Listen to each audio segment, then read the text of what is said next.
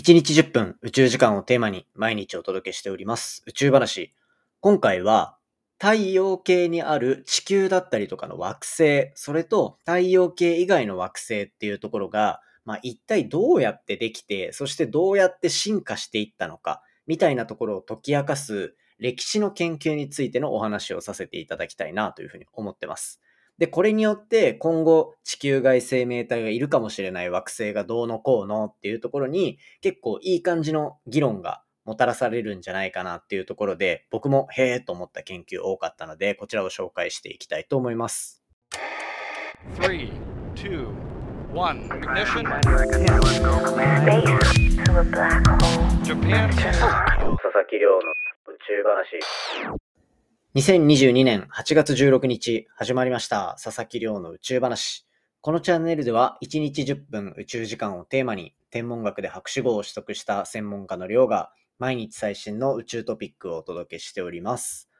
ということで本日でエピソードが678を迎えるというところになっております。8月15日、お盆の方もいるんじゃないかなというふうに思います。16日かですね。はい。というところで今日もまあ更新していこうかなというふうに思ってるわけなんですけど、今日の本題は私たちが住むこの太陽系の地球だったりとかっていう惑星とか、あとはこの太陽系以外の惑星、最近こうたくさん見つかっていて、もしかしたらそのうち、こうなんて言うんでしょう。地球外生命体みたいなところを見つけていくかもしれないっていうような話をよくしている、そういった系外惑星ですね。そういったところが、じゃあどこで生まれて、そして、えっと、どうやって進化を遂げてきたのかっていうところを解き明かす、そんな研究を紹介していきたいと思います。で、こうやって、まあ、これを人間に例えるなら、一体どこで生まれて誰が親でとか、あとは、どういうふうに成長していった人なのか、みたいなところを調べる上で、昔の姿と今の姿を見たときに、じゃあ同じ人ってどうやって判断するのかっていうと、これ科学的に見たときに一個大事なのって指紋ですよね。この指紋みたいに、この惑星の進化している過程で出てくる物質っていうところを見てあげたときに、じゃあ、この星っていうのはどういう進化をしてる天体なのかみたいなところが分かってくるというところで、今回は惑星における指紋っていうようなタイトルでお話ししていくっていうところになってます。で、これ私たちが住む太陽系っていうのは、まあ、大体46億年前にこう若い太陽の周りを取り巻くガスとか塵とかっていうところの中で生まれたっていうふうに考えられてるんですね。これって、ポッドキャストの中でも今まで話してたみたいに、宇宙空間に塵とかガスとかが固まって、その中の中心で太陽みたいな構成ができて、で、その構成の周りにまだ使ってないガスとかがあって、その中で、こう、なんて言うでしょう、太陽の周りに惑星ができていくみたいな形ができていたというふうに言われているんですが、現在の太陽系の惑星だったり、小惑星だったり、あとは水星、あの、ほうき星とか流れ星になってるやつですね。とかを形作る物質が、こう太陽系ができる時のその塵とかガスとかで作られた円盤の中のどこで作られて、じゃあ今の形をどうやって形成してきたのかっていうところは、実は謎なんですよ。その、どういう環境でできたかはわかるけど、じゃあその後に、その太陽、若い太陽の周りにできた円盤だったりガスの塊っていうのがどうくっついて、で、今のこう位置に移動してきたのかっていうのはまだ分かってないってことなんですね。っていうところで、太陽系の形成っていうところを、まあ、物質的に見ていこうっていうのが今回の研究です。で、これ僕のやっていた研究分野とは実はちょっと違うところだったので、勉強になるなとか、へーとかすごーって思う部分多かったので、なんかこう、一緒に勉強してる感覚をね、味わっていただけたらいいかなと思ってるんですけど、例えば、地球の中に水ってたくさんありますよね。で、その水の中に含まれてる水素っていうところに注目すると、実は水素っていうものと重水素って呼ばれるちょっと重い水素っていう2種類あるんですよ。で、この重水素っていうのは簡単に言えばほぼ水素なんだけど、ちょっと中の物質、その、まあ、原子レベルで違うから、ちょっと重い水、水素なんですね。っていうので、水素と重水素っていうの割合が、実は、これ宇宙全体、宇宙のたくさんいろんなとこを観測してた時の平均値よりも、重水素の割合が地球上は高いんですよ。つまり、地球っていう環境は実はその重水素の比率が高いっていうところで宇宙空間全体で見たら何かちょっとおかしいんじゃないかっていうふうに見えると。つまりちょっと特殊な点であるっていうところなんですね。で、その一方で、その星が生まれる現場、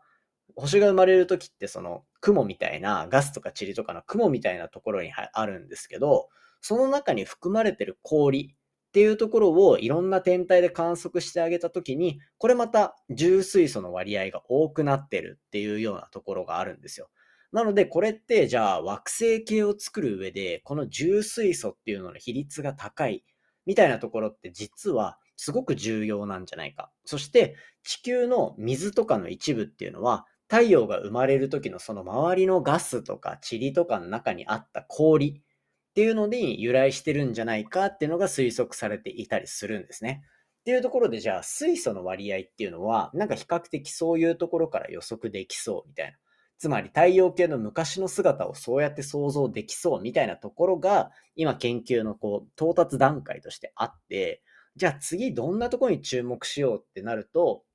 じゃあ今回研究者たちが気になったのは炭素なんですね。炭素っていうのも、まあ太陽系の多くの天体では、炭素っていうのが大体同じ比率なんだろうっていうふうに思われてると。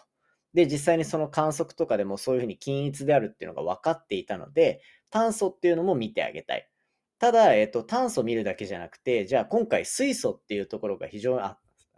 炭素を見てあげるだけじゃなくて、水素以外にもあとは酸素とかも重要ですよね。なので、酸素と水、酸素と炭素が合体した一酸化炭素と呼ばれる、まあ一つの分子みたいなところを見てあげて、昔から今にかけてどういう変化をしてきたのかっていうのを見てあげたと。で、そうすると、これ、一酸化炭素にもなんかちょっと重いやつ、ちょっと軽いやつっていう、素人目には全くわかんないけど、水素と重水素みたいな違いのある、いわば同位体と呼ばれるものですね。こういったのが惑星系を作る上で存在していると。で、その比率っていうのを惑星ができる環境っていうところで、遠くの天体をよく見てあげたところですね、今回の結果っていうのは非常に予想外の結果が出ていて、何かっていうと、その太陽系の惑星ができる時も、周りのガスとか塵とかっていうのが、真ん中の太陽に引っ張られて、円盤みたいなのを作ってるって話を何度かしたと思うんですけど、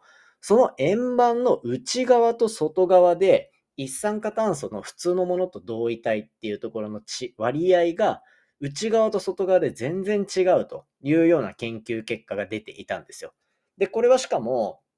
こう惑星系が進化していく間でこの比率が変わってるんじゃないかみたいなところが見つかっていて、今まで同じだと思っていた炭素も実は同じだと思っていたんですよ。炭素はそもそも同じだって分かっていて、じゃあ、これ、こういう結果が出るってことは、水素だったり炭素だったりっていうところが、実はこの宇宙の歴史っていうのを探る上で非常に重要になってきそうっていうところが、今回の研究で新たに分かったと。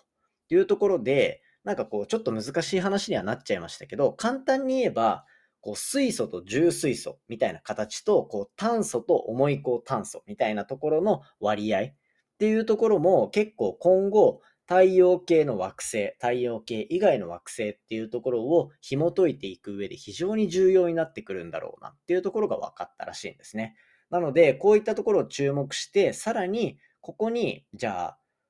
こう水星だったり隕石だったりっていうとこの物質の分析っていうのを組み合わせる。それこそもしかしたらはやぶさ2の結果も使われるかもしれなくて、そういったところを複合的に見ていったときに、じゃあ太陽系がどうやって進化してきたのかみたいなところを探れたりするっていうところで、なかなか面白い研究が今後進んでいくんじゃないかなというところで、今回この研究紹介させていただきました。ちょっと僕がね、勉強しながら話してる部分あるんで、若干噛み砕ききれてない部分があるかなと思ったので、これのまた応用的な研究とか似たような研究があったら、次の時はもっとね、噛み砕いて紹介できればなというふうに思っております。ということで今回は、太陽系の惑星だったり、太陽系以外の惑星の歴史を探る、そんな研究結果を紹介させていただきました。まあ、こういうということで、まあ、本題は以上とさせていただいて、まあ、時間もほぼないので、近況報告サクッといこうと思うと、今ですね、あの、僕、めっちゃゲスト出させていただいてるんですよ。あの、ツイッターで呼びかけさせていただいたところですね、こうゲスト出演してくださいっていう依頼をいくつかいただいて、それのおかげでたくさんいろんな番組に出させていただいております。で、えっと、先週の金曜日に公開された、ムシャラジという番組ですね。これ概要欄に貼っとくんですけど、ムシャラジっていう、これね、芸人のさらば青春の光の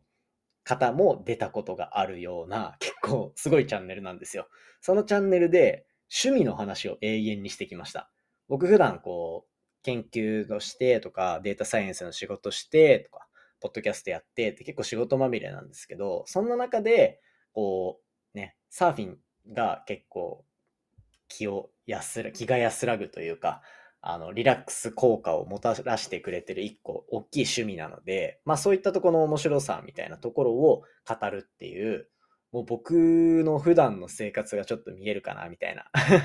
そんな回になってるんで、もしよければぜひね、あの、覗きに行っていただけたら嬉しいなというふうに思ってます。結構生き生き喋ってると思います。でですね、明日、8月、明日、8月16日、今日の、はなんと Spotify のスタジオで Spotify 独占配信のあの番組とコラボ収録をしていきますというところで、まあ情報をね、お伝えできるタイミング、きっと明日もしかしたら言えるんじゃないかなと思うので、ちょっと楽しみにしていてください。ということで、今回のお話は以上とさせていただきたいと思います。今回の話も面白いなと思ったら、お手元の Spotify アプリでフォロー、そしてフォローボタンの横にあるレビューよろしくお願いいたします。番組の感想や宇宙に関する質問については、Twitter のハッシュタグ宇宙話、